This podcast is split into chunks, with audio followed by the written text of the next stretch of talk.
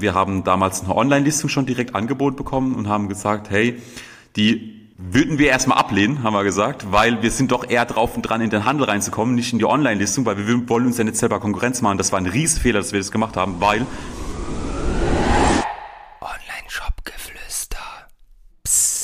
Herzlich willkommen zur heutigen Folge des Online-Shop-Geflüster Podcast mit einem Gast, auf den ich mich besonders freue heute, nämlich Florian Bein, Mitbegründer von B-Drop. Und ich freue mich sehr, dass du hier bist. Erstmal, Florian, erzähl uns doch gerne mal, was macht ihr überhaupt genau für die, die euch noch nicht kennen? Erstmal vielen Dank für die Einladung und dass auch Sie hier sein darf. Ähm, das ist nicht selbstverständlich. Also ich bin einer der zwei Gründer. Ich habe mit meiner Ehefrau B-Drop vor zweieinhalb Jahren gegründet. Also wir sind zweieinhalb Jahren online gegangen. Wir machen natürliche Bienenprodukte für das Wohlbefinden beziehungsweise für die Hautpflege. Also wir sind vor allem angesiedelt im ganzen Bereich Kosmetika und machen immer mit dem Konsens Honig, Propolis und Co. Das heißt, die Biene stellt noch mehr her als nur den Honig. Man kennt nur den Honig meistens, aber wir machen quasi die komplette Produktpalette, was die Biene herstellt. Und ähm, ja, vor zweieinhalb Jahren gestartet und äh, sind seitdem on track, vor allem im E-Commerce ansässig und haben letztes Jahr auch unsere erste Finanzierungsrunde abgeschlossen. Sehr nice. Dann lass uns äh, kurz einmal schauen, wo ihr aktuell steht. Und dann haben wir uns ja heute überlegt, dass wir über ein paar konkretere Themen heute sprechen und diese Vorstellungsrunde relativ kurz halten. Ähm, ich glaube, es ist ja aus einer persönlichen Historie angefangen bei euch, dass äh, deine Frau da irgendwie mit Neurodermitis oder sowas zu kämpfen hatte. Vielleicht erzählst du mal ganz kurz, wie habt ihr damit gestartet und wie kam dann auch, sage ich mal, der Übergang von man hat selbst ein Problem und man macht jetzt eine Brand irgendwie Absolut. Draus. Also meine Frau ist schon eh und je äh, oder leidet schon eh und je an Neurodermitis und äh, nimmt da ganz klassisch Kortisonsalben. Das ist auch erstmal sekundär für das ganze äh, B-Drop-Thema gewesen. Aber irgendwann ähm, hatten wir das Thema, dass ähm, wir über eine Gründung nachgedacht haben. Also ich komme aus dem Bereich, ich bin schon eh und je selbstständig im Bereich äh, Performance-Marketing und äh, hatte schon immer eine Affinität zu dem ganzen Thema Nahrungsergänzungsmittel beziehungsweise komplementäre Medizin.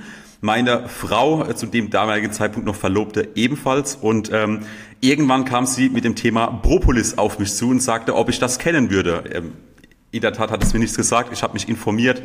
Damals noch äh, gehörte ich zu dem äh, 5 AM Club quasi an und habe mir morgens dann mich da komplett reingelesen und äh, fand das so spannend, dass ich mir mal ein Produkt bestellt habe im Internet und äh, mir auch Bücher bestellt habe und dann ist sie mir da reingegangen und ähm, irgendwann hatte sie wieder einen Neurodermitis-Schub, ganz, ganz arg an den Händen und dann haben wir gesagt, hey, ähm, laut den ganzen Bücherstudien und Co. würde doch Propolis quasi als natürliche Pflege quasi bei Neurodermitis helfen können. Und äh, wir haben die Propolis-Tinktur drauf gemacht und ähm, sagenhaft. Äh, zwei, drei Tage später war Neurodermitis quasi verschwunden. Der Juckreiz war gestoppt und ähm, das Ganze ist jetzt, wie gesagt, schon boah, mittlerweile über drei Jahre her und sie hat ganz, ganz, ganz, ganz selten nochmal einen Neurodermitis-Schub. Und aus dieser persönlichen Story mit, mit dem Neurodermitis und mit diesem Propolis immer nur für das Immunsystem, für ihnen, für, für, für Wohlbefinden und so weiter, haben wir gesagt, wir müssen doch das Produkt quasi wieder sexy machen und wieder in die Bekanntheit bringen und vor allem das ganze Thema für die Haut quasi auch ähm, bekannt machen, weil das ziemlich unbekannt war. Und so ging die Reise los, dass wir gesagt haben, wir haben jetzt ein erstes Produkt. Wir würden da gerne mal mit ein paar ähm, Rohstofflieferanten reden und ähm, aus dem ganzen Thema wurde zweieinhalb Jahre später ein Business. Wir werden dieses Jahr um die acht, acht bis neun Millionen Umsatz machen, sind profitabel am Wachsen, haben nächstes Jahr natürlich ähm, deutlich achtstellig geplant wachsen nicht nur über den E-Commerce, sondern auch über den Handel, über Teleshopping und Co. und haben da draußen eine Multi-Channel-Strategie gemacht mit vielen, vielen Bienenprodukte, ähm, aber immer mit dem Konsens, die Bee, ihre Geschichte, ihre Neurodermitis-Erfahrung und daraus ist dann quasi letztendlich B-Drop entstanden. Sehr stark auf jeden Fall. Zweieinhalb Jahre auf äh, knapp achtstellige Umsätze, profitabel. Das äh, kann sich auf jeden Fall sehen lassen. Was waren da so in den ersten zweieinhalb Jahren die größten Treiber, sage ich mal, um den Umsatz zu erreichen? War das primär über Online-Shop oder eher das, Marktplätze? Das war vor allem, also wir haben immer den Fokus in Performance-Marketing, vor allem in, dem, in quasi in den eigenen Online-Shop investiert. Das kommt uns auch heute immer noch zugute. Also mir war es immer wichtig, dass wir ein profitables Business für unseren Online-Shop aufbauen, nicht nur Amazon. Also wir machen auch Amazon. Amazon läuft auch stark, profitabel, gut, ähm, aber Amazon macht bei uns maximal noch ein Viertel von unserem Gesamtumsatz aus. Wir sind wirklich komplett im, im Online-Shop quasi gewachsen. Und da waren die Treiber vor allem die Leute, die schon sowas wie Propolis kannten. Klar, Google Ads, also wir sind über Google Ads ganz, ganz klassisch auch gewachsen, aber mitunter natürlich Meta. Also Meta war für uns anfangs wirklich der Treiber, neben dem ganzen anderen Thema. Also wir haben alles schon immer probiert. Also wir sind in Affiliate Marketing abgestiegen, auch am Anfang schon. Wir sind in verschiedene anderen Teilbereiche gegangen. Wir haben TikTok probiert, Influencer. Wir haben viele Influencer Marketing investiert. Aber der Treiber war anfangs immer Meta mit Google in der Kombination. Und äh, später haben wir dann das Game mit Affiliate Marketing geknackt und sind dann darüber über ein Jahr wirklich sehr, sehr stark, sind auch dadurch erst profitabel geworden. Das Affiliate Marketing hat unsere Profitabilität extrem nach vorne ähm, gebracht und haben dann die Learnings aus dem Affiliate-Bereich auch wieder in Meta und Co. einfließen lassen und konnten dann auch Meta profitabel als profitabler Neukunden-Channel quasi für uns gewinnen, was immer noch eine Hürde ist. Ich will es gleich dazu sagen, das ist keine einfache Aufgabe und wir, man ist manchmal auch am Rande der Profitabilität, wenn man zu viel spendet, wenn man overspendet, wenn man die Zahlen nicht im Blick hat und auch hier vielleicht ein, ein Rat an alle Gründer, vor allem E-Commerce-Gründer, das haben wir bitter lernen müssen, vor allem auch in diesem Jahr, wo wir dann relativ schnell gewachsen sind. Habt die Zahlen im Blick, habt ein Reporting, habt alle Channels quasi im Blick, habt ein Tool, das drüber steht, guck, habt eine Overview, also versteht die Zahlen zu bewerten, vor allem wenn ihr Multichannel spielt. Weil ähm, das geht so schnell, wenn du ein Spending von 100k plus hast, dass du einfach falsch attribuierst und in den falschen Channel investierst und dann ist da die Profitabilität ganz, ganz schnell zu Neige gegangen. Ja, safe. Also vor allem ganz ehrlich, wenn man auf mehreren Kanälen Absolut. am Start ist und nicht einen Ort hat, wo alles zusammenführt, dann kann man ja, ja gar nicht täglich reingucken. Da muss man ja immer 27 Tools gefühlt öffnen. Und ja Excel und ganz viele Excel-Tabellen. Ja. safe. Also kann ich auf jeden Fall unterschreiben, würde ich auch empfehlen. Was mich äh, da noch interessiert, du meintest, äh, dass ihr im Affiliate-Marketing, das hat euch brutal nach vorne gebracht, was die Profitabilität anging. Und da gab es Learnings, äh, die euch im Performance-Marketing auch mega zugute gekommen sind. Kannst du da noch kurz näher drauf eingehen? Was meinst du also damit? Also Affiliate, wir wollten von Anfang an jetzt kein klassisch ähm, auf diese Plattform-Affiliate-Netzwerke gehen, die es gibt. Also Avin und Co., die haben alle ihre Daseinsberechtigung und sicherlich auch ex extrem spannend. Bei uns in der Nischenkategorie mit Nischenprodukte war es uns eigentlich wichtig, dass wir unsere eigenen Affiliates aufbauen. Das bedeutet, wir haben schon versucht, unsere Kunden zu, ähm, dazu zu bringen, eventuell, ich sage jetzt mal salopp gesagt, wie so ein Tuba-Abend, dass die einen Propolis-Abend machen. Das ist jetzt mal ein bisschen weiter gesponnen. Ähm, das war nicht ganz so einfach, haben aber auch ein paar ähm, Kunden gewinnen können, die selbstständig waren, wo uns dann quasi der auch weitergebracht haben, aber vor allem Gesundheit, Blogs, ähm, Ratgebern, Vergleichsportale, wo uns, wo verschiedene Produkte verglichen werden. Da gehe ich auch wieder in das Detail. Es geht nicht darum, dass man einen Manuka-Honig hat und dann sagt, man hat dann drei Manuka-Honig, unser ist der beste. Das ist natürlich auch ein Best Case. Es geht aber auch darum, dass man sagt, man sucht eine Neurodermitis-Salbe und kommt dann mit einem Produkt, mit einer Propolis-Salbe, dass der Kunde noch gar nicht weiß, alles klar, was ist denn Propolis, aber ich habe halt dieses Bedürfnis. Und dann kommen wir quasi gleich zu einem Thema. Wir haben dann über dieses Affiliate-Marketing relativ schnell gemerkt, wir müssen aufhören, immer nur über das Produkt zu verkaufen, also über dieses klassisch, wir haben Propolis, das beste Propolis oder whatever, sondern wir gehen rein und haben quasi verschiedene, ich nenne das immer Approaches, Bedürfnisse. Und anhand von diesen Bedürfnissen konnten wir neue Kampagnen für Affiliate bauen, aber auch Meta-Ads bauen und haben gemerkt, wenn auf Affiliate-Marketing etwas extrem gut funktioniert und das meistens profitabel, weil du halt nur bezahlst, wenn du auch was ähm, verkaufst, dann kannst du dies adaptieren quasi auf Meta. Und bei Meta funktioniert es in der Regel auch sehr, sehr gut.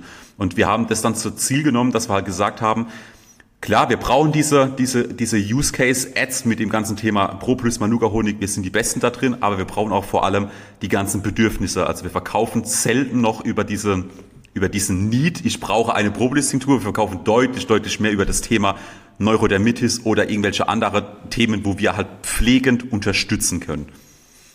Ja. Ja, okay, finde ich sehr interessant. Ich meine, Propolis kennen ja wahrscheinlich auch die meisten gar nicht. Das ist ja sowieso ein Thema, was man erstmal erklären muss. Von dem her macht das total äh, Sinn, was du sagst. Und nochmal kurz ein paar weitere Bedürfnisse zu nennen. Das sind ja wahrscheinlich dann auch alles Dinge, die ihr dann herausgefunden habt über die Zeit. Abszesse, Akne, Anti-Aging, Gelenke, Rückenmuskel, Dermatitis, Babyakne, Herpes und so weiter. Die Liste ist lang, wenn man bei euch auf der Homepage. Das sind alles Learnings. Also äh, es gab zu allen Themen gab es ja. ein ein äh, Bedürfnis, das irgendwo durch die Decke gegangen ist, ob es jetzt bei Meta war, ob es bei uns in den Trusted Shops Bewertungen waren oder sonst irgendwas. Und wir lassen das dann quasi auch bei uns einfließen. Und ähm, das Gute dran ist, wir dürfen diese krankheitsspezifische Aussagen treffen, solange wir halt dazu sagen, dass wir nicht heilen, sondern dass wir nur unterstützen oder pflegen. Und da ist halt die Kosmetikverordnung sehr, sehr gut da drin, dass wir halt sagen, hey, du hast Neurodermitis, wir haben jetzt nicht hier das Heilmittel dafür, aber wir haben eine unterstützende Pflege für dieses Thema und so können wir dann quasi da viel, viel tiefer ja. reingehen. Ja, ist ja auf jeden Fall immer eine Angst, die ich äh, so mitbekomme von Brands, die irgendwie auch, äh, sage ich mal, Problemlöserprodukte haben. Ist halt wirklich, muss man vorsichtig sein, äh, kann man auch äh, falsch angehen. Wir haben schon viel Lehrgeld bezahlt, um, um das mal vielleicht ja. abzuschließen. Glaube ich, aber wenn ich jetzt mal so raufgucke, also ihr habt es ja schon wirklich sehr im Fokus auf eurer Website. Ich habe jetzt die Ads nicht im äh, Detail angeguckt, aber auch wenn ich jetzt die Amazon-Listings angucke, habt ihr auch im Titel Akne drin stehen und so weiter. Von dem her ist ja schon sehr, sehr krass im Fokus diese Probleme. Und das äh, reicht ja wahrscheinlich schon, um dann auch die Zielgruppe, sage ich war mal, auch, War auch ein Learning bei, bei Amazon, ganz ehrlich. Also wie wir das umgepolt haben, dass wir die Cremes quasi nach Bedürfnisse auch angelegt haben mit, mit, ähm, mit Amazon SEO-Titel und so weiter, das hat schon extrem den, den Push auch nach vorne gegeben, muss man wirklich sagen. Ja, ja, okay, finde ich, äh, finde ich sehr interessant. Auch gerade, dass ihr es am Anfang gar nicht so auf dem Schirm habt. Das ist jetzt so, wenn man jetzt raufblickt, denkt man sich so, ja klar, macht total Sinn. Äh, aber war wahrscheinlich auch eine Journey. Okay, okay, interessant. Was mir auf jeden Fall auch auffällt, äh, ist, dass ihr mittlerweile echt viele Produkte bei euch im Sortiment drin habt. Du hast ja gesagt, alles äh, rund um die Bienen, sage ich mal. Also nicht nur den Honig, sondern auch Bienengift etc. pp. Wie viele Produkte habt ihr dieses Jahr äh, gelauncht? Oh, gar nicht so viele. Wir sind jetzt äh, insgesamt, ich glaube, bei 15 oder 15, äh, 16 Produkten. Das sieht deutlich mehr aus, weil wir mit vielen Produktbundles arbeiten. Das ist auch wieder so ein Learning, um den AOV quasi nach oben zu treiben, dass wir halt quasi überhaupt profitabel auf, auf Erstkauf werden können. Ähm, aber wir haben dieses Jahr, ich glaube, vier oder fünf Produkte gelauncht. Also schon, das, das, das ist jetzt überschaubar, aber es ist für manche Brands extrem viel, für manche ist es extrem wenig. Ähm, aber wir gucken schon, wenn wir so ein, ähm, so ein Launch haben, dass wir da auch ein richtiges Launch-Event daraus machen. Also das ist schon bei uns wie eine Sale-Aktion. Also ein neues Produkt ist bei uns verrückt, was da abgeht.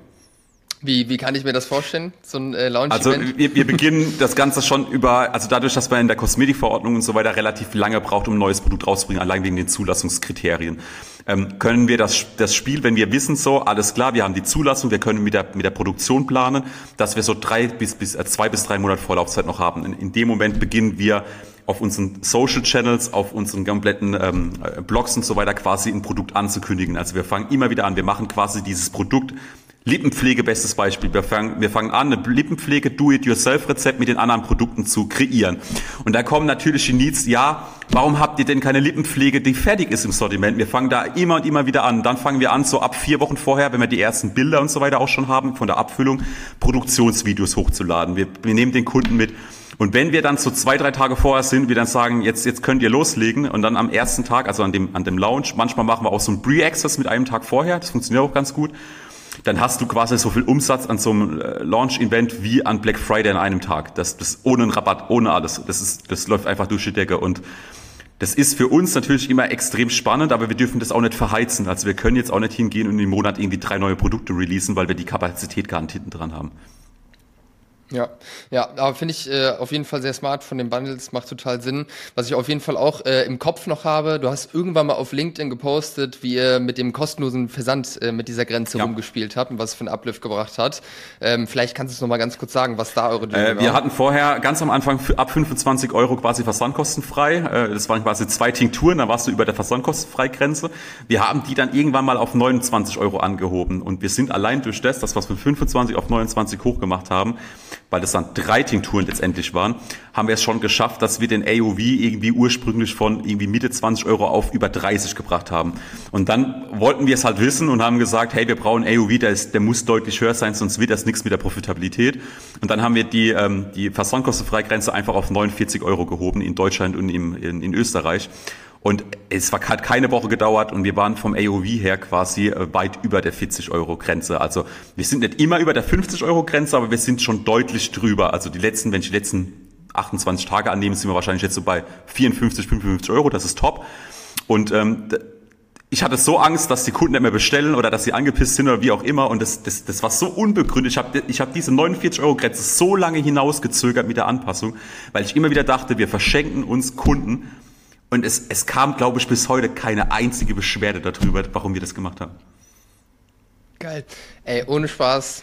Also jeder hat Angst davor, ja. diese Versandkostenfreigrenze ja. anzuheben, aber es ist auch eine Sache bei neuen Kunden, wenn ich sehe, dass der AOV äh, nicht zu der Versandkostenfreigrenze passt oder die halt mega niedrig ist, sage ich auch, erhöhe es einfach direkt und das ist wirklich in 80 Prozent der Fälle absolut. geht der AOV sofort nach oben. Also für jeden, der jetzt zuhört, Traut euch. Es ist normal, davor Angst zu haben.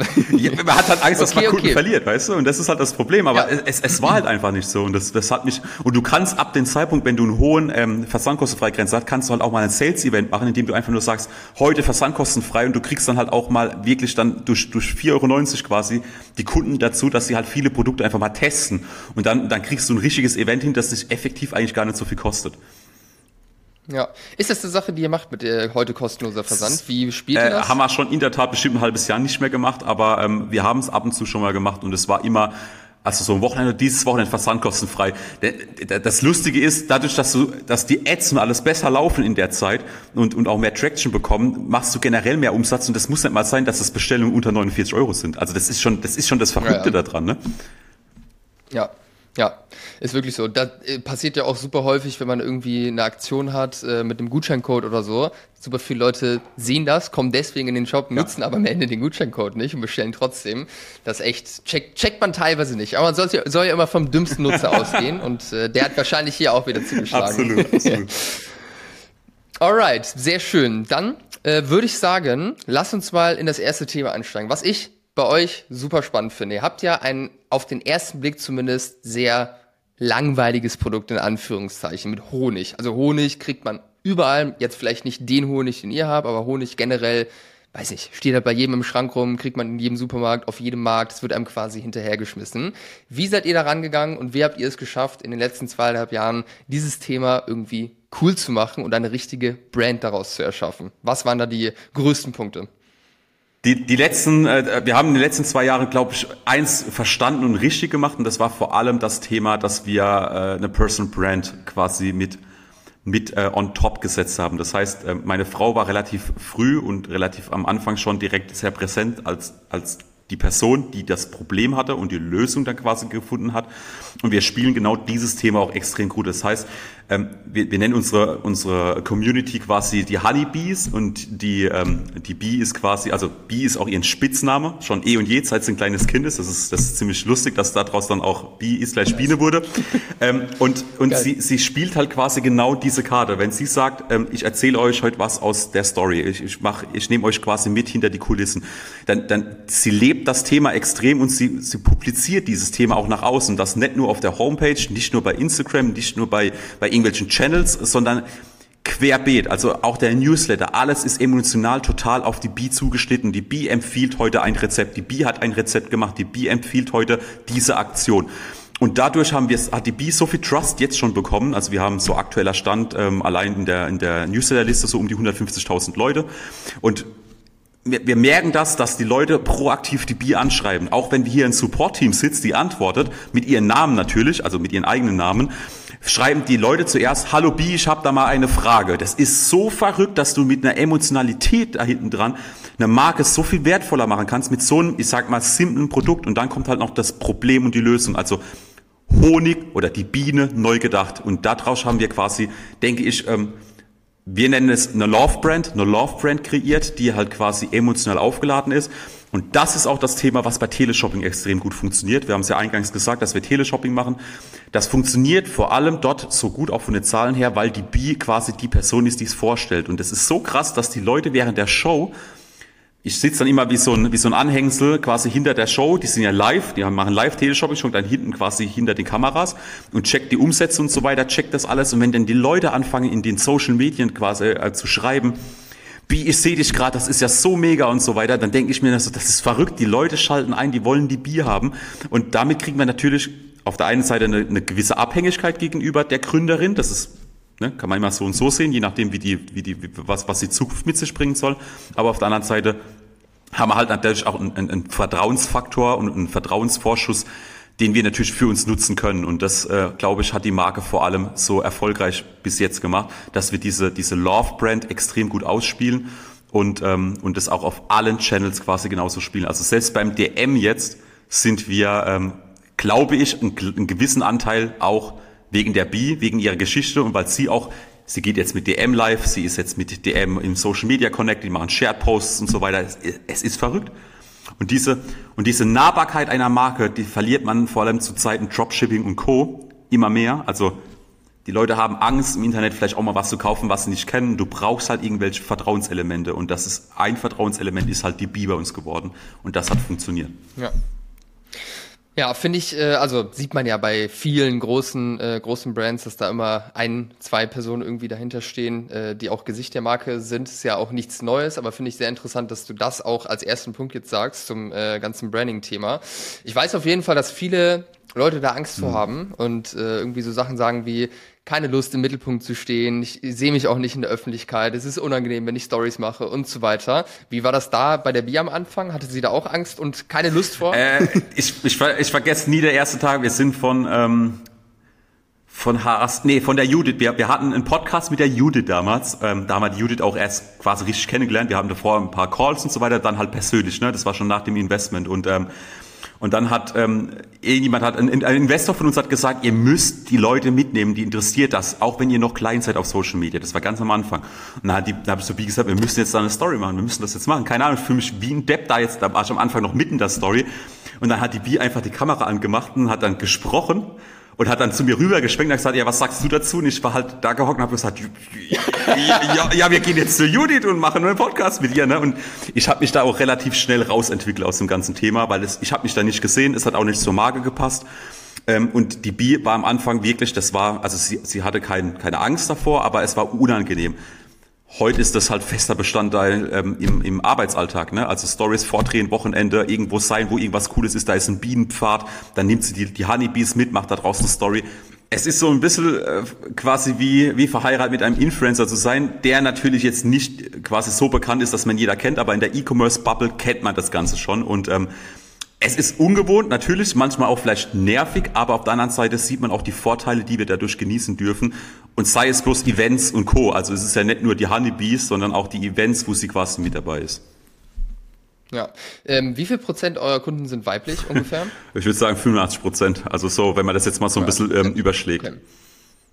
Ja, was wäre jetzt so vom Gefühl her, wenn du jetzt, äh, sag ich mal, zwei Gründer hast, also zwei männliche Gründer und man hat ein Produkt, was eher für Frauen, sag ich mal, oder wo die Kundschaft eher Frauen sind, würdest du dann sagen, safe auch vor die Kamera gehen und Gesicht zeigen? Oder wäre es dann ein Fall, wo du sagst, ja, vielleicht eher nicht äh, das so hart pushen direkt. Äh, ich, ich, ich persönlich, Bi würde jetzt sagen, trotzdem machen, das kann man richtig geil aufladen mit allem drum und dran. Ich würde es eher nicht so sehen. Ich kenne befreundete Startup, die machen quasi so Fingernägel und so weiter, sind, sind auch Gründer, äh, also Männer vor allem. Und ähm, die haben auch kein Gesicht der Marke, machen viel mit Influencern und so weiter und glaube halt an dieser Stelle auch, das ist die richtige Entscheidung gewesen, es so zu machen, weil ich glaube, es ist einfach schwierig. Also jetzt ne, eine, eine Frau Fingernägel, bei uns jetzt vielleicht halt so ein Produkt. Ich glaube trotzdem schwierig. Ich glaube, da muss man sich ein paar andere Dinge überlegen. Man kann trotzdem eine Love Brand bauen. Man braucht nicht unbedingt dafür eine Gesicht der Marke. Man, man kann das auch sicherlich anders bauen. Ja, ja, finde ich auf jeden Fall einen spannenden Punkt. Aber grundsätzlich würde ich auch sagen, äh, für alle Gründer, die jetzt hier zuhören und noch nicht äh, der Marke ein Gesicht gegeben haben, traut euch äh, und äh, springt da über euren Schatten. Und wenn es einfach hundertprozentig nicht passt oder ihr wirklich sagt, das ist absolut nicht euer Ding, ihr würdet euch jeden Tag mega unwohl fühlen, gibt's ja auch andere Wege. Man kann ja auch Influencer hast du angesprochen, das ist ja dann sozusagen auch ein Gesicht der Marke oder auch dann äh, perspektivisch Mitarbeiter, die vor die Kamera gehen und äh, die Leute mit hinter die Kulissen nehmen, sind ja auch alles Möglichkeiten. Aber ich sehe auch den großen Vorteil in der Personal Brand, das ist schon wirklich ein krasser Hebel. Nicht ohne Grund ist das Thema auch so groß geworden ja. im E-Commerce Space. Äh, was würdest du sagen, ähm, beziehungsweise wie relevant ist das Thema Design für euch am Anfang gewesen? Habt ihr da mal irgendwie in eine Designagentur investiert? Äh, wie ist das ganze Design entstanden, wie es jetzt ist und wie relevant schätzt du da den Einfluss, sage ich mal, ein auf die Marke, die jetzt heute da ist? Wir hatten, wir hatten quasi nie eine Designagentur, die kam erst später noch mit, mit on board, wie wir ein Redesign von unserer Homepage gemacht haben. Das war auch ein mega Gamechanger für uns. Für Wann war das? Anfang dieses Jahres, glaube ich. Da hat mhm. man Redesign, das hat, das hat unsere Conversion Rate nochmal deutlich verbessert. Wir haben dadurch viel, viel, also wir haben da echt nochmal Traction aufbauen können. Am Anfang hat Bi alles selbst gemacht. Also alles, was Design heute dasteht, ist aus dem Kopf von der Bi entstanden. Und ähm, ich habe da auch nie so viel mitsprechen müssen, wollen, können. Ähm, wir sind aber drauf und dran aktuell, also es ist jemand engagiert. Wir machen jetzt ein, ein, ein Packaging quasi Redesign mit allem drum und dran. Wir werden die ersten Vorschläge dieses Jahr noch bekommen. Also das haben wir auch angestoßen Ich glaube, vor vier oder acht Wochen haben wir das Thema angestoßen, jetzt nach drei Jahren fast. Ja, okay, also auch nicht so mega relevant. Aber ähm, sehe ich auf jeden Fall auch so. Ich meine, am Ende des Tages muss der Product Market Fit da sein und ich habe schon so hässliche ja. Shops und so ja. hässliche Ads ja. gesehen und es hat trotzdem brutal konvertiert. Von dem her, das Wort, was oder was ja viele unter Branding verstehen, ist ja das Design und das Logo und so weiter. Aber dann äh, bestätigt das hier, dass es eigentlich gar nicht so super relevant ist. Zumindest am Anfang, um mal eine gewisse Traction aufzubauen. An dem Punkt, wo ihr jetzt seid, sicherlich nochmal ein anderes Thema von der Wichtigkeit her, wenn man weiter skalieren will. Gerade auch mit Handel und so weiter, mit dem Packaging. Das ist gerade ein aktuelles, sehr, sehr, sehr wichtiges Thema, wie wir mit dem Handel umgehen, was das Packaging angeht, dass wir da mehr auffallen und ähm, da auch mehr rein investieren. Ja, okay, sehr schön. Dann würde ich sagen, Thema Branding abgehakt. Dann lass uns mal zum Affiliate-Marketing kommen, ähm, weil das ist ein super spannendes Thema. Wir hatten ja gerade auch schon mal kurz darüber gesprochen. Wie seid ihr damit angefangen, beziehungsweise wie würdest du anderen Brands empfehlen, die jetzt sagen, hey, Affiliate Marketing wollen wir auch als Kanal für uns nutzen? Wie startet man da am besten rein? Weil das ist ja schon ein Thema, wo auch ein gewisser Aufwand, sage ich mal, betrieben werden muss, um das zum Laufen zu bekommen. Ich, ich merke, dass die meisten Fehler, gerade nach dem Snox Selling Podcast damals, haben mich viele Brands ähm, quasi kontaktiert und haben mich gefragt gehabt, ey, kannst du mir das auch zeigen? Wie habt ihr das gemacht und so weiter? Und ähm, ich habe eins gemerkt, dass viele Brands quasi gar nicht das, die, diese Zeit haben, da rein zu investieren. Also ich habe ins Affiliate Marketing meine komplette Ressource rein investiert, als ich gemerkt habe, dass wir es knacken könnten. Und, ähm, und dadurch haben wir es dann eventuell auch geknackt, weil ich halt die Zeit quasi ähm, da, dafür einfach mir geblockt habe. Und das daily. Also ich habe da jeden Tag bestimmt zwei bis vier Stunden nur an Affiliate Marketing, neue Publisher rausfinden. Was können wir noch machen? Wie können wir noch mehr incentivieren? Und ich würde immer eins empfehlen, ich würde nicht die Leute, also ich würde nicht auf die großen Netzwerke direkt gehen und sagen, hier mein Account fertig aus, Thema durch ähm, und ihr, ihr, kommt schon von alleine. Da kommen viele alleine, ja. da kommen vor allem die Gutschein-Publisher, die SEA-Publisher, die mit deiner Brand einfach nur werben und dafür Provision bekommen. Das kannst du selbst machen, die brauchst du nicht. Die Gutschein-Publisher haben wir auch mittlerweile einen, mit dem wir festarbeiten, aber auch Dafür kriegen wir Benefits, Startseitenplatzierung, Newsletter-Platzierung. Man muss wieder mit den Leuten reden, damit da was funktioniert. Und, ähm, und ich habe das Gefühl, dass die Brands halt immer denken, sie wollen die erste Abkürzung gehen. Also einfach, ich mache mir einen Account, los geht's. Und ich habe halt gesagt, genau das wird nicht mehr passieren. Ich habe da Erfahrungswerte in der Vergangenheit gemacht und ähm, habe mir dann halt so ein Private Network quasi eher gesucht. Also quasi da, wo ich mit eigenen Affiliates quasi arbeiten kann, auch den Zugang zu den eigenen Affiliates habe und mit denen halt quasi in die Kommunikation gegen auch das ganze Pflege, also sprich immer mal wieder über Aktionen sprechen. Was, was stellt ihr euch vor? Was könnten wir machen? Was können wir besser machen? Was für Creatives braucht ihr, damit ihr die bewirbt? Ideen, Approaches quasi sagen, hey, das Thema, was weiß ich was, Darm ist doch gerade voll im Kommen. Wir hätten dafür Honig, der unterstützt quasi bei der Verdauung, whatever. Also immer wieder quasi Ideen bringen und da reingehen. Und das würde ich immer wieder empfehlen. Also ich würde nicht einfach nur, also man kann auf öffentliche Netzwerke gehen, wie Avin, Etzel und Co., gar kein Thema. Aber auch dort muss man quasi Fleißarbeit betreiben. Das bedeutet Publisher-Akquise, denen was geben, denen auch immer wieder bei Aktionen mit involvieren. Die Leute machen nur so lange mit, wie sie auch Geld verdienen an dir. So, so, so wie mit Google, Facebook und Co. auch. Die machen nur so lange mit, solange wir den Adspend auch bezahlen. Wenn wir nicht mehr bezahlen, ist vorbei. Und das ist nichts anderes mit Affiliate. Der Affiliate verdient sein Geld über Sales und damit er Sales macht, braucht er Input von den Shops. Es ist quasi nichts irgendwie ein Selbstläufer wie ähm, also zum Beispiel die Nische wie Propolis, äh, Manuka Honig und Co. Es ist alles kein Selbstläufer. Man muss mit den Affiliates quasi, man muss sie heranführen an das Thema. Ich glaube sogar auch, auch Socken und Co. oder Boxershorts kannst du verkaufen über Affiliate Marketing. Da musst du es aber besser machen. Du kannst nicht einfach nur sagen, hier sind meine Sneaker-Socken, da musst du über den Approach gehen. Ich habe eine Anti-Loch-Garantie, das ist das beste Beispiel, wie es funktionieren kann, weil du halt mit etwas kommst. Der Kunde hat den Need, dass meine Socken immer Löcher haben. Und dann gehst du rein. Das kannst du ja auf fast jedes Produkt auf der Welt ja irgendwie ähm, partizipieren wenn du halt kein Approach-Produkt hast oder irgendwie ein Produkt hast, was halt quasi eine Lösung präsentiert, wird's halt etwas schwieriger. Da muss man halt überlegen, was es dann ist. Ist es dann der emotionale Faktor? Ist es dann eventuell das, das Game? Also quasi irgendwie, dass, dass es halt um ein Spiel geht oder whatever, um, um Freizeit geht. Also man muss aber schon dem, dem, dem Affiliate oder dem Publisher auch immer wieder quasi die Sachen herantragen. Er wird selbst proaktiv relativ wenig machen. Ja, das heißt so vom, von der Arbeit her, sage ich mal, ist würde ich sagen, Affiliate relativ ähnlich wie Influencer-Marketing. Man muss halt Aufwand betreiben, Netzwerk pflegen, immer wieder mit denen sprechen etc., nah an den Leuten dran sein. Ähm, du nickst, also siehst es auch so. Ähm, wer sind jetzt genau die Affiliates? Also du hast jetzt von Publishern gesprochen, kannst du mal ganz konkret sagen. Also wenn man jetzt mit Affiliate Marketing reinstarten möchte, wo würdest du suchen und wen würdest du überhaupt kontaktieren? Ich würde immer in die Nische gehen von, von unserer Branche. Bei uns ist es die Gesundheitsbranche vor allem. Ich würde mit denen beginnen. Das heißt, ich würde mir Blogs, große Gesundheitsblogs raussuchen, wie zum Beispiel, da gibt's äh, verschiedene G Gesundheitsexperten-Blogs und so weiter, wo halt einfach nur darüber reden, über ein gewisses Thema oder die auch immer wieder Themen suchen und brauchen und die mit denen halt dann quasi ähm, in den Austausch gehen. Also sagen, hey, ich biete dir eine Provision an, vielleicht auch ein WKZ für den Anfang, also einen Werbekostenzuschlag, ganz klassisch nennt man das noch, ähm, eine WKZ an für das, dass du überhaupt mal mit mir anfängst zu arbeiten und dann gehen wir rein. Es ist nichts anderes wie ein Influencer oder wie ein Creator, bin ich ganz bei dir. Bloß, dass die meistens die Reichweite nicht über ein Social Media funktioniert, sondern mehr über eine klassische Webseite quasi oder ein Newsletter-Verteiler. Wir haben einen Publisher, der hat einen Newsletter, der hat eine riesen, riesen Reichweite an Newsletter und der kann die segmentieren nach Alter, äh, quasi nach Geschlecht, nach gewissen Themen, nach Regionen. Und mit dem arbeiten wir auch super erfolgreich zusammen. Das heißt, ich bringe ihm ein Thema und sage, hey, ich habe die Idee, dass wir was zu Rücken und der Rückenmuskulatur machen. Wir haben dafür eine Creme, die unterstützen quasi dagegen quasi ähm, helfen kann. Und dann bauen wir das auf. Er kommt mit Segmenten, ich komme mit meinen Ideen, mit meinen Creatives und daraus machen wir eine Newsletter-Kampagne und er verdient nur Geld daran, wenn, wenn ein Verkauf zustande kommt. Und wir verdienen natürlich da, also wir sind ja bereit, an dem Verkauf auch was abzugeben, prozentual. Also es ist, es ist schon in der Nische. Also wenn ich jetzt heute, was weiß ich, Rasierer hätte, die, die ich verkaufe, irgendwelche Rasierer, dann würde ich halt, wenn es Männerrasierer gehen, würde ich mir halt Gedanken machen, ob es halt irgendwelche, das ist eine Style-Blogs. Ganz genau. Und es gibt ja da auch ne? totale Befürworter, die, die mit so Bärten rumrennen, die halt genau das leben wie ein Hobby und so weiter. Mit denen würde ich in Kontakt treten und sagen, ja. habt ihr Bock da drauf? Ja.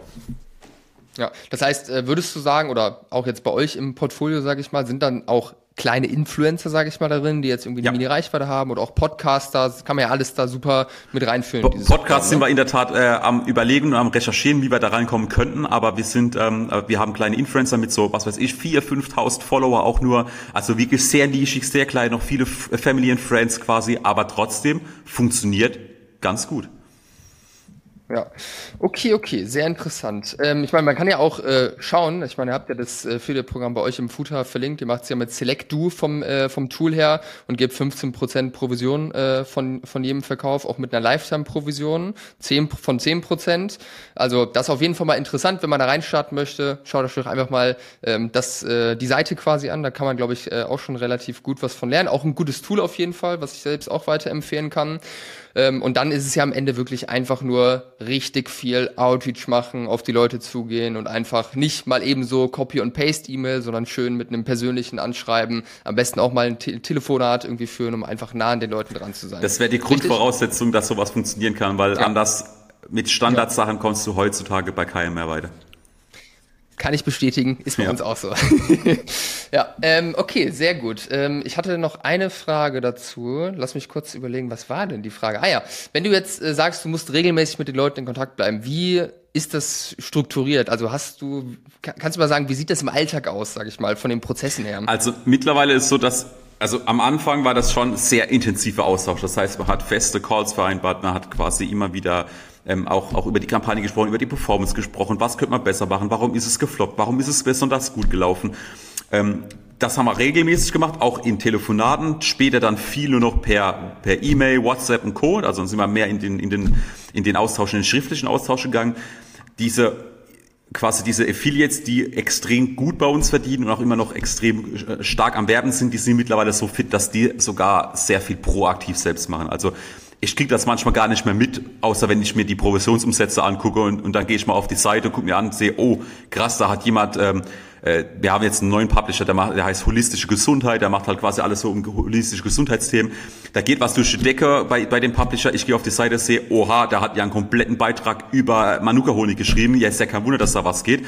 Da kriege ich aber proaktiv gar nicht so viel mit und bin gar nicht so involviert mehr, weil er halt schon genau weiß, was abgeht. Und wir versuchen schon, die, die Publisher, also meine Zeit lässt es mittlerweile auch nicht mehr zu, da jetzt daily in den Austausch zu gehen.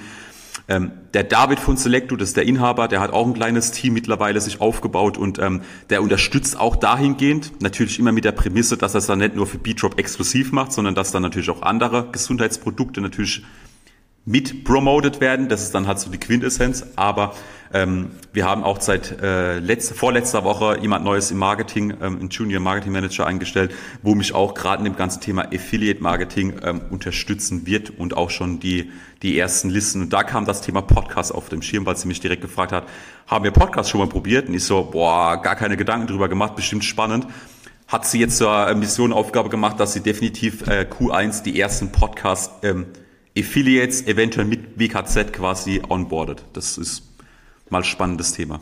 Ja, wäre auch meine nächste Frage gewesen, ob da schon ein Team, sage ich mal, dahinter ist. Es ist ja am Ende dann wirklich einfach eine Fleißarbeit, auch diese Beziehungen zu pflegen und auch neue Beziehungen ranzuholen. Aber gute, realistische Einschätzung, glaube ich, jetzt für jeden, der zuhört, äh, dass es nicht mal ebenso per Fingerschnips ist. Aber es ist ja ehrlicherweise bei den meisten Sachen so. Ähm, also ich glaube, es ist grundsätzlich ein Mindset-Thema, wie man an Dinge herangeht und was die Erwartungshaltung ist. Goodie, alright. Dann lass uns noch auf ein letztes Thema eingehen, weil die Zeit drängt ja, leider. Äh, und zwar auf den Handel. Ähm, du hast äh, gesagt, ihr seid jetzt im Handel schon vertreten. Sieht man auch, wenn man bei euch auf die Seite raufkommt, dass das DM-Logo relativ äh, präsent platziert. Äh, wie relevant ist das Ganze für euch und wie hat das überhaupt angefangen? Oh, also Handel ist mega relevant. Es war für uns von Anfang an mit der Gründung von B-Drop war unser größter Traum, irgendwann in der Drogerie zu sein. Ob das jetzt Rossmann, Müller oder DM ist. DM ist natürlich bei uns gerade, wir sind ja ansässig Nähe Karlsruhe. Karlsruhe ist die Hauptzentrale. DMs gibt's hier wie Sand am Meer und wir sind sehr, sehr happy und wollten immer natürlich als großer Milestone DM, weil wir wissen, DM ist Vertrauen, DM ist Profitabilität irgendwo auch, weil es halt, weil es profitabler Umsatz ist, weil wir natürlich dafür auch im Endeffekt keine, keine Marketing-Costs gegenüberstehen haben. Dafür geben wir natürlich Marge ab. Und wir haben einen ganz anderen Zugang. Also der, der typische Kunde im Handel heißt nicht, dass er auch ein E-Commerce-Kunde ist. Das bedeutet, wir haben Zugang zu Kunden, die anders oder Kundinnen, die anders überhaupt nicht bei uns kaufen könnten oder wollten. Und das haben wir auch so festgestellt. Und dann vor einem Jahr haben wir, dann war es dann soweit, wir sind so weit gekommen, dass wir über einen von unseren Investoren, über Bitterliebe, an den ersten Kontakt zu DM gekommen sind, weil wir hatten natürlich auch schon 200 Mails hingeschrieben, die alle sehr persönlich waren. Keine Chance, keine Rückmeldungen, kein, auch bei Telefonaten keine Chance. Aber das ist, das ist ja natürlich normal. Und dann äh, konnten, konnten wir über Bitterliebe einen, äh, ein Gespräch vor Ort vereinbaren, was natürlich für uns dann schon mal wirklich ähm, extrem spannend war. Wir waren dort vor Ort, haben gepitcht, haben Angebote gepitcht, waren grundsätzlich nicht abgeneigt, aber müssen auch ganz klipp und klar sagen, wir haben einen Riesenfehler gemacht. Wir haben damals eine Online-Listung schon direkt angeboten bekommen und haben gesagt, hey, die würden wir erstmal ablehnen, haben wir gesagt, weil wir sind doch eher drauf und dran, in den Handel reinzukommen, nicht in die Online-Listung, weil wir wollen uns ja nicht selber Konkurrenz machen. Das war ein Riesenfehler, dass wir das gemacht haben, weil das Thema ähm, Online-Listung und Online bei DM ist genauso wichtig wie das Offline-Thema, weil für DM ist es natürlich auch wichtig, dass sie ihre Partner online dargestellt haben und sie testen natürlich auch online Marken aus, ob die überhaupt eine Relevanz haben. Und wir haben das damals einfach nicht erkannt und haben dann erstmal abgelehnt und haben gedacht, das ist auch eine Strategie, um dann in den Handel zu kommen aus diesem Nein wurde dann aber auch ein Nein von DM und das, das Nein von DM heißt nicht, wir können nächste Woche wieder anklopfen und wieder vor Ort kommen. Es war erledigt. Wir haben es dann versucht, paar Mal mit allem drum und dran. Und es hat fast ein ganzes Jahr dann gedauert, bis es dann, ähm, bis wir dann wieder die Chance hatten, über einen anderen Kontakt, über einen anderen Einkäufer, äh, wieder bei DM anzuklopfen, zu präsentieren. Und ähm, die Einkäuferin war, oder Einkäuferin, es waren zwei Stück, waren sehr, sehr angetan von B-Drop, von der Story, von unserem Wachstum, von der B. Also ich sag's dir an dieser Stelle auch, es wäre vor einem Jahr auch zu früh gewesen und wir haben es nicht gerafft, weil wir, wussten nicht, dass was hinter einer so einem Apparat Drogerie überhaupt hinten dran steckt. Es ist, da brauchst du Zeit, da brauchst du Fokus, da brauchst du extrem viel Hirnschmalz. Und wir waren vor einem Jahr nicht so weit, deswegen war es gut, wie es war. Und dann konnten wir pitchen. Und dann haben wir die Zusage bekommen, für zweieinhalb Monate in 141 Testfilialen reinzukommen mit einem Display und drei Produkten. Und ähm, das sind wir immer noch, wir sind mittendrin. Wir sprechen natürlich ganz eng mit DM, sind auch in Partnerschaften, in, in Marketingpartnerschaften mit DM, wo wir proaktiv, wo wir mein, meine E-Commerce-Erfahrung reinbringen können. Und die Zahlen sehen bis jetzt ganz gut aus. Also das können wir soweit sagen. Wir sprechen, wenn es gut läuft, Ende des Jahres über eine Zentrallistung über 2200 DM-Filialen. Das wäre für uns dann wirklich, also das wäre das wäre game-changing, absolut. Und ähm, aber ich sage es wirklich jedem, also wenn jemand frisch gegründet hat und sagt, ich will E-Commerce, ich will, ich will Drogerie, ich will Handel, ich will Teleshopping, seid wirklich vorsichtig. Dieses, dieses Verzetteln bedeutet für euch auch ähm, eventuell den Fokus verlieren. Dann läuft kein E-Commerce, dann läuft aber auch kein DM, dann läuft aber auch kein Teleshopping. Und wenn ihr Pech habt, läuft gar nichts und dann habt ihr am Schluss eine wahre Vorfinanzierung, die könnt ihr nicht mehr zahlen und dann habt ihr ein Riesenproblem. Und ich bin wirklich heilfroh, dass wir da mit den Erfahrungswerten von unseren Investoren, Bitterliebe, die natürlich sehr, sehr erfolgreich in der Drogerie und im Handel sind, zurückgreifen konnten, auch wenn wir es als junge Gründer nicht verstanden haben, warum die damit zögern wollen und sagen wollen, macht doch erstmal eure Hausaufgaben E-Commerce, dann gehen wir weiter. Und es war die absolut richtige Entscheidung, damit zu warten und dann auch nicht reinzukommen, auch wenn es uns ein bisschen die die Entscheidung quasi abgenommen wurde. Aber der Handel ist für uns aktueller Stand, was wir für ein Feedback von den 141 Filialen bekommen, von den Kunden, die uns da jetzt endlich finden, könnt ihr euch nicht vorstellen, das ist gigantisch. Also der Drogeriemarkt hat so, oder der Handel generell hat so eine Macht, wenn da ein Produkt steht, was das ein Vertrauensvorschuss ist. Und deswegen muss es ein gutes Produkt sein. Sonst hat man ein Problem und man fliegt wieder raus und dann kommt man wahrscheinlich erstmal gar nicht mehr rein. Ja. ja, sehr spannend auf jeden Fall, äh, die Erfahrung, die du da teilst. Auch vom Zeitpunkt her mit dem Verzetteln kann ich bestätigen, sehe ich auch immer wieder. Und äh, da gerät, glaube ich, jeder Gründer früher oder später mal rein. Äh, zumindest in kleinen Teilen ist halt wichtig, dann schnell wieder den Fokus, sage ich mal, auf die wirklich wichtigen Dinge zu holen. Und ich glaube, was ja auch ein relevantes Thema ist, jetzt für kleine Brands, die irgendwie die Ambition haben, direkt in den Handel reinzukommen, was natürlich auch nötig ist, neben Zeit und Fokus, ist das nötige Kleingeld. Äh, davon muss ja auch einiges vorhanden sein, weil man muss ja am Ende relativ viel Ware schon mal, äh, sag 100%. ich mal zur Verfügung stellen für die 120 Alles. Filialen. Auch die Displays. Hast. Da kommt die Rechnung, bevor du eine Rechnung ja. von deiner Drogeriemarkt überwiesen bekommen hast. Ne? Also ja, ja. Ja, ist so. Und ich habe gesehen auf der ähm, Website von euch, dass ihr auch irgendwie einen, äh, einen Kontaktformular habt für Heilpraktiker, whatever, auch kleine Händler. Ist das für euch auch relevant äh, oder nur ein ganz Das äh, ist gar nicht so äh, irrelevant mittlerweile. Also ich würde mal sagen, vom Gesamtumsatz machen wir fünf Prozent. Also das ist wirklich nicht irrelevant mit solchen Heilpraktikern, kleineren Handelspartnern, kleinere ähm, Reformhäuser, äh, Biomärkte. Ähm, auch hier wieder Fokus ist King. Ähm, wir haben anfangs doch mit der ersten Mitarbeiterin auch viel Zeit gewonnen. Die Mitarbeiterin war nicht voll ausgelastet, hat dann einfach proaktiv Telefon in der Hand genommen, Apotheken angerufen, Heilpraktiker angerufen. Und wir profitieren heute, das ist jetzt zwei Jahre her oder zweieinhalb Jahre her fast, wir profitieren heute noch von dieser Akquise-Maschine, die sie vielleicht drei, vier Monate gemacht hat. Und wir haben heute noch Bestellungen dadurch. Und ähm, wenn wir irgendwann mal ein Stückchen weiter sind und auch hier mehr Struktur drin haben, ist das ein Thema, was ich definitiv gerne einer Teilzeitkraft, einer Vollzeitkraft. Ich hätte da wirklich Bock drauf, das noch auszubauen, weil es macht Sinn, es macht Spaß und auch hier wieder, man kriegt eine Zielgruppe, die zum Beispiel zu, zu, zu Heilpraktikern geht, die wir normalerweise niemals so irgendwie gewinnen könnten und die empfehlen. Reformhäuser ja, auch. Ja, brutal, brutal. Ciao. Ja.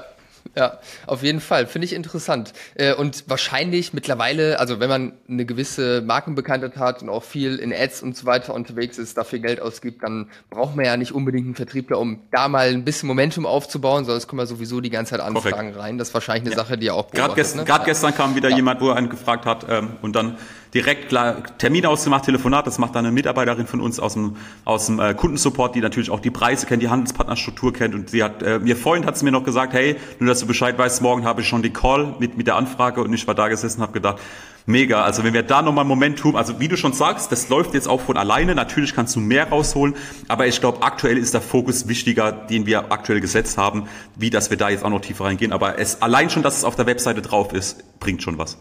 Ganz genau, das sage ich auch immer, wenn mich Kunden fragen, wie man das pushen kann. Einfach stumpf in den Footer einen Bereich da reinmachen. Wenn es super relevant ist und die Navigation nicht vollgeladen ist, einfach oben in die Navigation reinklatschen, dass man sieht, weil Leute, die einen Laden haben, die haben immer einen Blick für neue das Produkte stimmt. und sehen ja auch Werbung das auf stimmt, Instagram. Das stimmt. Alright, alright. Sehr, sehr spannend. Ich glaube, wir können jetzt noch drei Stunden weitersprechen. Ähm, aber können wir leider nicht, äh, weil die Zeit äh, drängt. Und ich glaube, wir sind am Ende angekommen. Vielleicht als Abschlussfrage. Was war für dich die größte Überraschung dieses Jahr? Was mich überrascht hat dieses Jahr, weil wir sind dieses Jahr in, in Teleshopping reingegangen und ich habe mich mit Teleshopping beschäftigt. Ich hätte nicht gedacht, dass Teleshopping so geisteskrank relevant ist. Das ist unfassbar, was in Teleshopping abgeht. Die Zahlen sind öffentlich. Also man kann mal gucken, kann jeder mal googeln, was Home Shopping Europe oder QVC, was die für Umsätze profitabel machen, immer noch mit Teleshopping.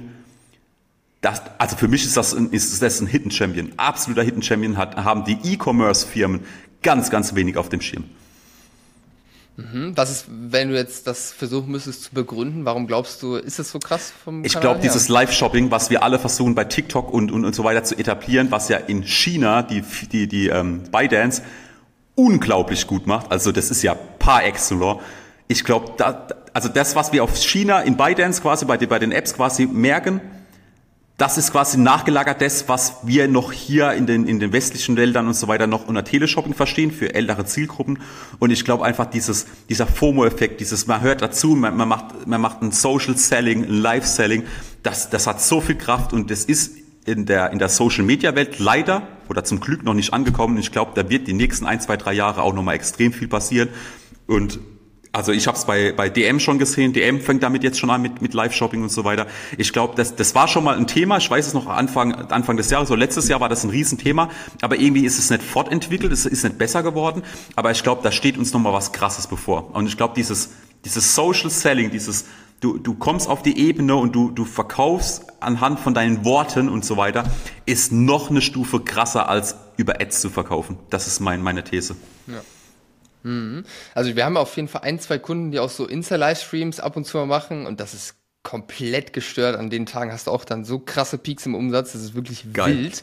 Und meine These ist auch, warum Teleshopping so geil funktioniert, die Zielgruppe ist wahrscheinlich einfach mega kaufkräftig, allein aufgrund ja. des Alters. Ja. Und, und das gilt aber jetzt zu adaptieren in das Jüngere, verstehst du? Das ist, das, das ist die Kunst hinten dran. Ja, Weil ja. ich glaube, es hat sich von dem Gedankengang und so weiter gar nichts geändert. Ich glaube, dass viele Leute auch einfach satt von Ads sind und die finden dann doch lieber so einen Werbekanal, wo es wirklich nur um, ne, ich krieg ein Produkt angepriesen, vielleicht dann doch das, das Bessere ist, aber. Ja, die offensichtliche und nicht versteckte Werbung, ja. Ist ja gut, ja, weil man, niemand hat Bock auf versteckte Werbung. Alright, sehr schön. Florian, vielen, vielen Dank für die ganzen Insights. Hat mir eine Menge Freude gemacht, mit dir zu sprechen. Und ich wünsche euch alles, alles Gute für die Zukunft, auf dass ihr eure Ziele erreicht und das Jahr richtig gut abschließen könnt. Dankeschön. Auch danke, dass wir part of it sein konnten. Geil. Alright, dann bis zum nächsten Mal. Ciao, ciao. Ciao. Bye.